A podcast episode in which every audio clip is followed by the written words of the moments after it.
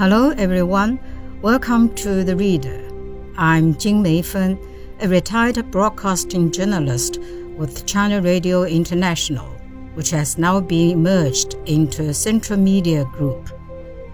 What I'm going to read for you today is New Era, New Initiatives, New Achievements. This is part of the speech by General Secretary Xi Jinping at the press conference by members of the Standing Committee of the Political Bureau of the 19th CPC Central Committee on October the 25th, 2017.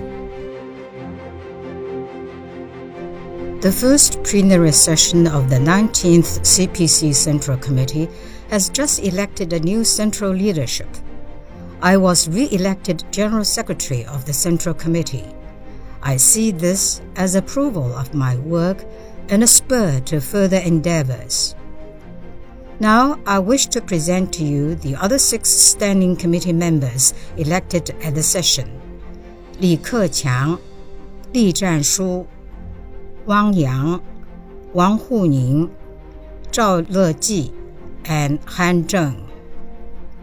Among them, Li Keqiang was a member of the Political Bureau Standing Committee of the 18th CPC Central Committee, and the other five colleagues were members of the Political Bureau of the 18th CPC Central Committee. You can learn more about them from the media, so I have no need to elaborate. Here, on behalf of the newly elected central leadership, I wish to extend our heartfelt thanks to all the members of the party for the great trust they have placed in us. We will work diligently to carry out our duties, fulfill our mission, and merit their trust. Over the past five years, we have set out a broad agenda. Some tasks have been completed while others need further work. This party congress has set new goals and new tasks.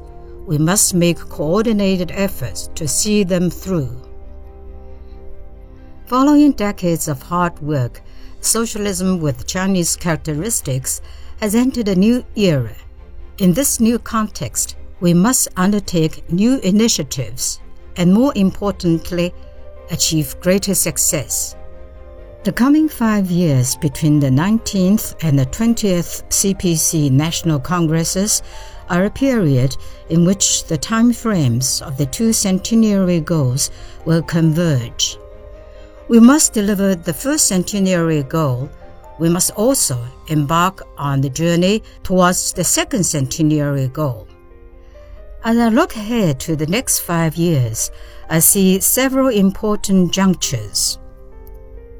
In 2018, we will mark the 40th anniversary of the launch of Reform and Opening Up.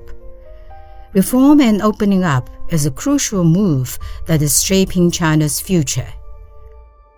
40 years of reform and opening up has made it possible for our people to lead decent, comfortable lives. Reviewing our experience and building on a strong momentum, we will continue to modernize the state governance system and capacity, achieve deeper all round reform, and open China still wider to the world. We will see that reform and opening up complement and reinforce each other. It is my conviction that the rejuvenation of the Chinese nation will become a reality in the course of reform and opening up. In 2019, we will celebrate the 70th anniversary of the founding of the PRC. We will act on the new development philosophy and strive for sustained and healthy economic growth that benefits people in China and all around the world. We will continue our efforts to accomplish all the tasks laid down in the 13th five year plan develop a new blueprint for China's future, and see all our endeavors bear fruit. These efforts will contribute towards a more prosperous and stronger People's Republic. In 2020, we will achieve moderate prosperity in all respects throughout the country. This is a society to be enjoyed by each and every one of us. On the march towards common prosperity, no one will be left behind. We will modernize the whole party and the whole country in the resolute push to deliver on our pledge, eradicating poverty in China. The aspiration of the people to live a better life must always be the focus of our efforts. We must remain committed to the people centered philosophy of development, strive to guarantee and improve living standards, make steady progress towards enhancing our people's sense of gain, happiness, and security, and realize common prosperity for all our people.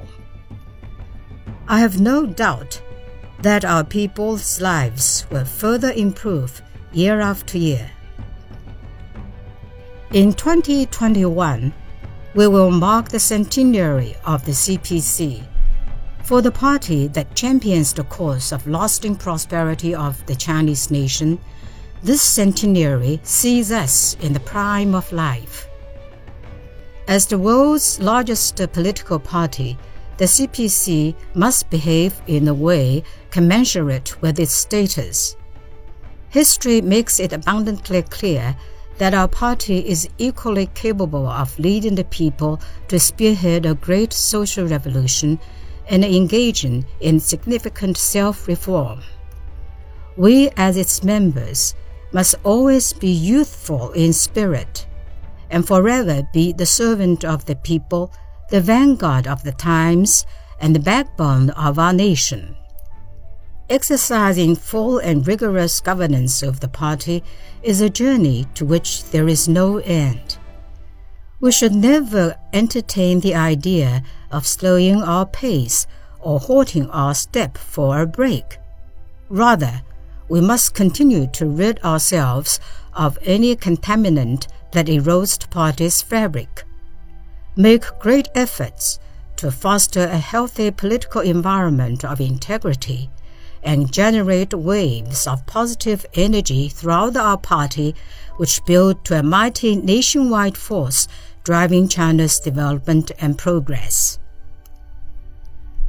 The CPC and the Chinese people have gone through trials and tribulations. These experiences have taught us that peace is precious and development must be valued.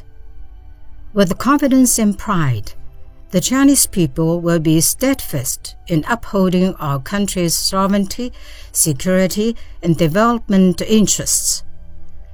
We will also work with other nations to build a global community of shared future and make a new and greater contribution to the noble cause of peace and development for all humanity. The people are the creators of history it is to them that we owe all our achievements. As long as we keep close ties with the people and rely on them, we can and will have boundless strength to forge ahead whatever the circumstances. As the Chinese saying goes, it is better to see once than to hear a hundred times. We encourage members of the media to visit and see more of China.